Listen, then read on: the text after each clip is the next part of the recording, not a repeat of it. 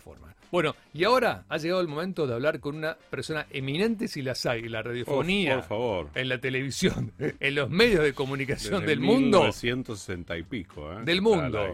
No qué solo bárbaro, qué, qué-. Un genio, es un genio. ¿eh? Lo tenemos en línea al gran Fernando Bravo. Fernando, ¿cómo estás? Buen día. Hola chicos, ¿qué tal? Buen día, ¿cómo andan? ¿Bien? Bien, muy bien. Bueno, vos sí que le haces eh, nombre, le haces eh, Honor a honor a este- nuestro a este nombre, a este programa que se llama Eminente. Sos un eminente de la comunicación. Claro que sí. No, para nada, para nada. Hemos he tenido la suerte de poder trabajar muchos años y eso, bueno, me ha vinculado a, a muchísimos programas, tanto de radio como de tele y eh, nada, he tratado de hacerlo de la mejor manera, de la mejor manera posible. Bueno, ahora en las tardes de Continental. Sí, hace ya 12 años que estoy ahí y yo hasta que se aviven sigo. Así que Claro, hasta que se den cuenta, vos seguís. No, claro, no. sí. Por algo Sí. estás, claro. Sí. Así que bueno, sí, lo que pasa, mira, yo he tenido la suerte, creo, creo que es una suerte, de haber estado mucho tiempo en los lugares donde recalé. Eh, Ah, eso está bueno, eso está bueno. bien. eso, eso, más que habla bien, yo creo que eh, permite, digamos, eh, al profesional poder eh, desplegar distintas, eh, distintos matices de un mismo programa a lo largo del tiempo. Este programa que yo hago hoy, por ejemplo, no tiene nada que ver con el programa que hice hace cuatro años. Claro, claro. No digo que es otro programa, aunque si me apuraste digo sí, es otro programa. Es con los mismos ingredientes, un magazine tradicional de multitemas, pero digamos que aparecen secciones nuevas, cosas nuevas, momentos, recovecos, eh, instancias distintas del programa, rumbos por ahí a lo mejor políticos o periodísticos del programa, y eso me parece que lo, lo hace eh, a mí al menos me lo hace atractivo para hacerlo, porque no, no estoy, digamos, haciendo un programa de música rutinario Claro. durante, qué sé yo, 12 años, sino que le vamos colocando distintos ingredientes, distintos matices. Y eso me ha pasado, no solo con este programa de Radio Continental, sino también me pasó con otros programas que he hecho en otras radios, Rivadavia 5 años, Sí. Radio del Plata 13 años, y también a, a veces la renovación de, de gente, de gente que, bueno, nada, de pronto tiene una oferta laboral mejor y se va, y eso es absolutamente entendible. Yo nunca sentí que alguien me abandonara y lo tomé como una tradición ni nada por el estilo. No, inclusive todos los que se han ido, se han ido para, para una instancia mejor, una independencia por ahí en, en la vida profesional y eso es realmente muy bueno que haya tenido este programa también como una atalaya de lanzamiento, ¿no? Así que bueno, eso también cuando vino otra persona nueva, qué sé yo, por más que el programa tenga un patrón de juego, aparecen matices distintos, ¿no? Ujú. Sin duda. Sí, sí, sí. Y eso enriquece. ¿Y extrañas un poquito la tele o no? ¿O No, no, la tele- radio? Sí, yo soy, yo soy, Dicho de radio, ¿no? soy locutor, sí, de radio, de radio. Sí, él es lo más lindo, bueno, para mi nosotros. sueño, Sí. mi sueño era la radio desde siempre, desde, desde que comencé a fantasear con trabajar en esto, mi sueño era, era la radio. La tele vino obviamente como un- una especie de bonus track y no, no lo iba a desperdiciar. Y obviamente me sentí, creo que capacitado, me sentí apto y lo pude desarrollar durante muchísimos años, ¿no? En distintos programas de- también de, de distinta distinta variable, periodístico, entretenimiento, juegos. Sí, En éxitos fin. como El Precio Justo, Siglo XX Sí, Cambalache, ¿no? Que marcaron momentos en la Claro, fíjate que son dos, dos programas Claro, absolutamente opuestos, diferentes. opuestos, diferentes, digamos. ¿no? Sí, pero que marcaron algo, ¿no? Dejaron una Claro. huella. Siglo XX dejó una huella en la tele. Yo creo que sí. Sí, yo, sí, creo, yo creo, yo creo que sí. Fue un programa muy novedoso y fue un programa muy oportuno. No se había hecho eso antes y eso también es cierto. En una televisión muy trabajada desde el punto de vista temático, eso no, no se había hecho y, y bueno, lo pudimos hacer y me parece que nos dio muchas satisfacciones a todos, a TT, a mí, a la producción, al canal. Hay una historia muy rica ahí con siglo XX eh, Cambalache, ¿no? Sí, sí. ¿Te queda algún recuerdo muy particular del programa?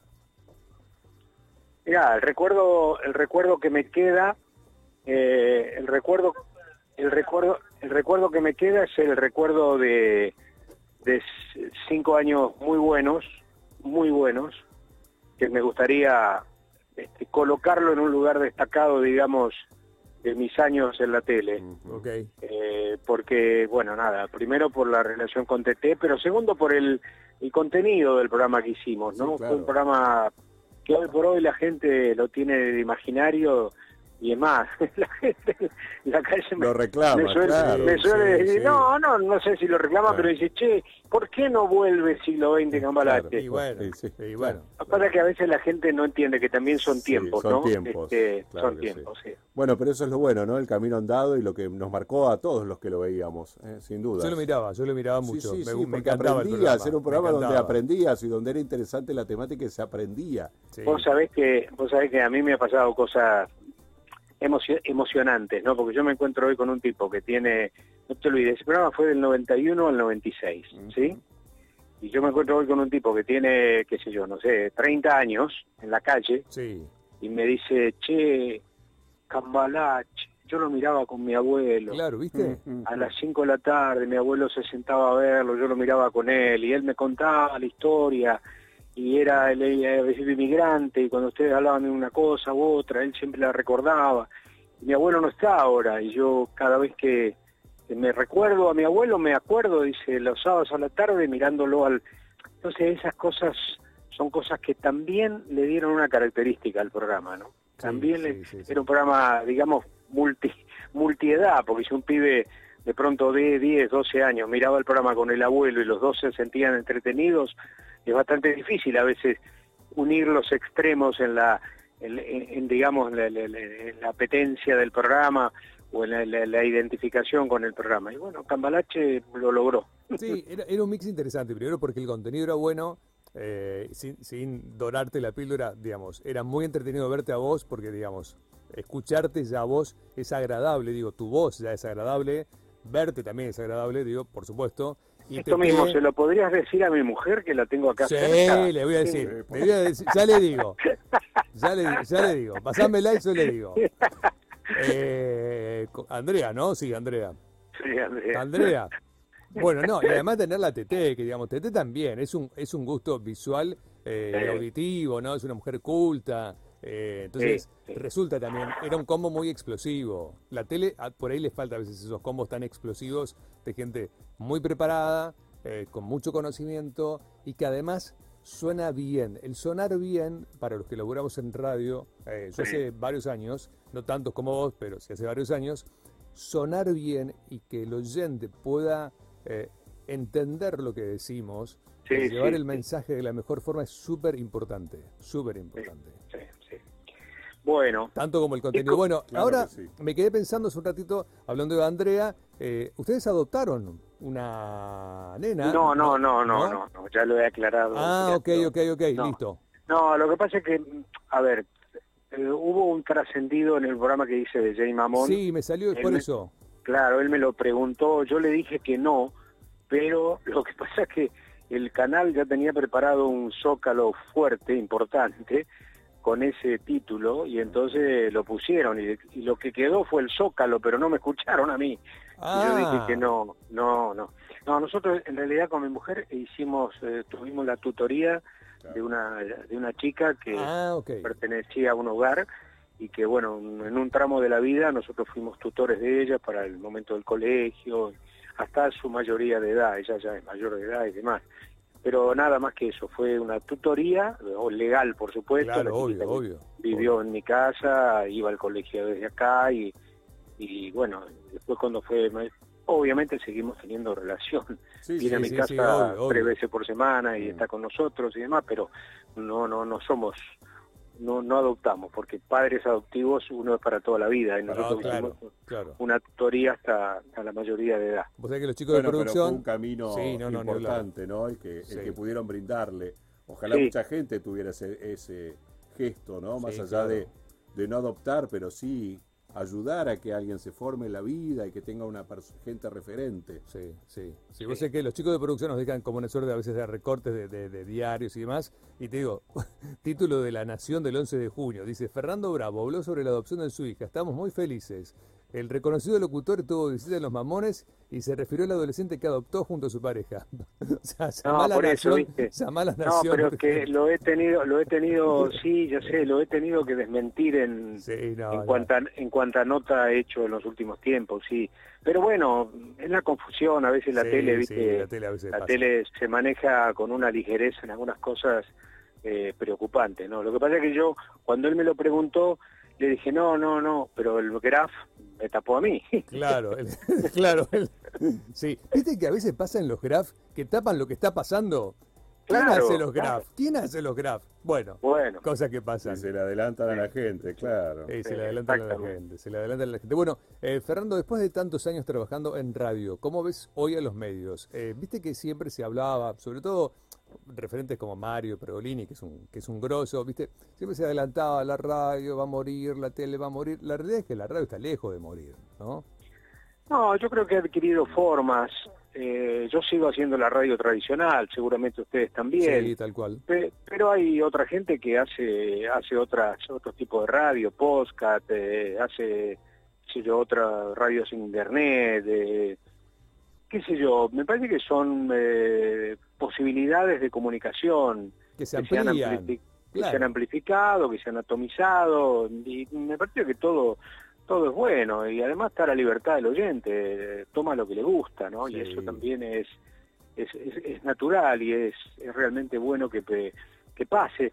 Yo no te podría decir, yo creo que está revitalizada, que está fortalecida, que la comunicación hoy oral es muy buena y, bueno, aquellos que seguimos haciendo radio tradicional y que vamos a morir haciendo radio tradicional, qué sé yo, nos estamos eh, acomodando, digamos, a un tiempo también tecnológico que nos favorece, porque Sí, la sí, tecnología claro. hoy favorece. Pero yo siempre digo, muchachos, que la sopa se sigue tomando con cuchara. Totalmente, totalmente, totalmente. Tenés Y el que no el que no convence frente a un micrófono solito Sí, Sí, es bastante difícil que pueda progresar, ¿no? sí, sí, tal cual. Fernando, ¿te puedes llevar un poquitito de años atrás a la historia? Porque vos fuiste... Mirá, llévame a donde vos quieras. Lo que Ah. pasa es que yo estoy con los tiempos Ah. muy exigidos porque me están llamando Está de la producción. Este es un momento grave, eh, grave no, clave para Clave. mí porque empiezo a la una y estamos cruzando Perdón, perdón, perdón. cruzando información de, de preproducción. Chiquito y al Este- pie, ¿qué significó para vos, en un momento clave de la democracia, junto a Graciela Mancuso, haber cerrado el acto de campaña de Raúl Alfonsín, que fue un acto único que nunca más vimos en la Argentina? Mirá, a la distancia, a la distancia las cosas cobran un valor eh, diferente a lo mejor al momento. Yo el momento lo viví con euforia, con, con alegría, este, me vinculé a esa campaña porque sentía que era el hombre que nos podía dar una democracia estable y nos podía dar, digamos, un país diferente a partir de eso.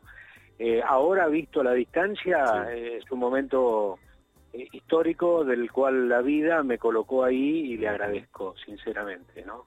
Perfecto. Fue, fue algo extraordinario. Ahí estaba también el negro Merellano, Miguel Ángel Sí, Merellano, claro, claro, claro. estaba Daniel Ruiz, que era Uh, también Daniel Ruiz, gran locutor, gran locutor. sí. Sí, No, sí. no, perdón, perdón, me equivoqué. Ah. No, Daniel Ríos. Ah, Daniel Ríos, ah, ok. ok. Daniel, sí, sí. Este, que era un muchacho, bueno, del radicalismo, que también era locutor y, Claro. y laburó, ¿no? Así que bueno, Bien. este, Bueno, no te un momento robamos. hi- histórico Momento histórico. extraordinario. Y quizás esa sensación ¿no? de estar arriba de un escenario ante millones de personas. Sí, no. Sí, yo siempre digo que cuando puedas estar, porque esto también me lo... Eh. Che, y un millón de personas, no, vos tenés que mirar las tres primeras Claro, filas, vos después lo mirás de eso, atrás, ¿no? bueno. Tal cual, Pero, tal cual. claro, Tal cual, vos mirás adelante, no mirás el resto, sino no, claro. o mirás adelante o mirás al fondo, pero nunca todo el contexto. No, es así. claro, No, claro, claro. No, no, si no te agarra panic attack. Bueno, Gracias, Fernando, Fernando. gracias por darnos un ratito de tu tiempo y a prepararte para el programa. Arranca la una, ¿no? Sí, querido, sí, muchas gracias, muchas Éxitos. gracias por este gesto, saludos para ustedes A vos. y bu- buena vida, viejo. ¿eh? Igualmente. Abrazote. Gran abrazo. Por Chau, el chau. gran, único e irrepetible Fernando Bravo con nosotros en la mañana de Eminentes en Vorterix.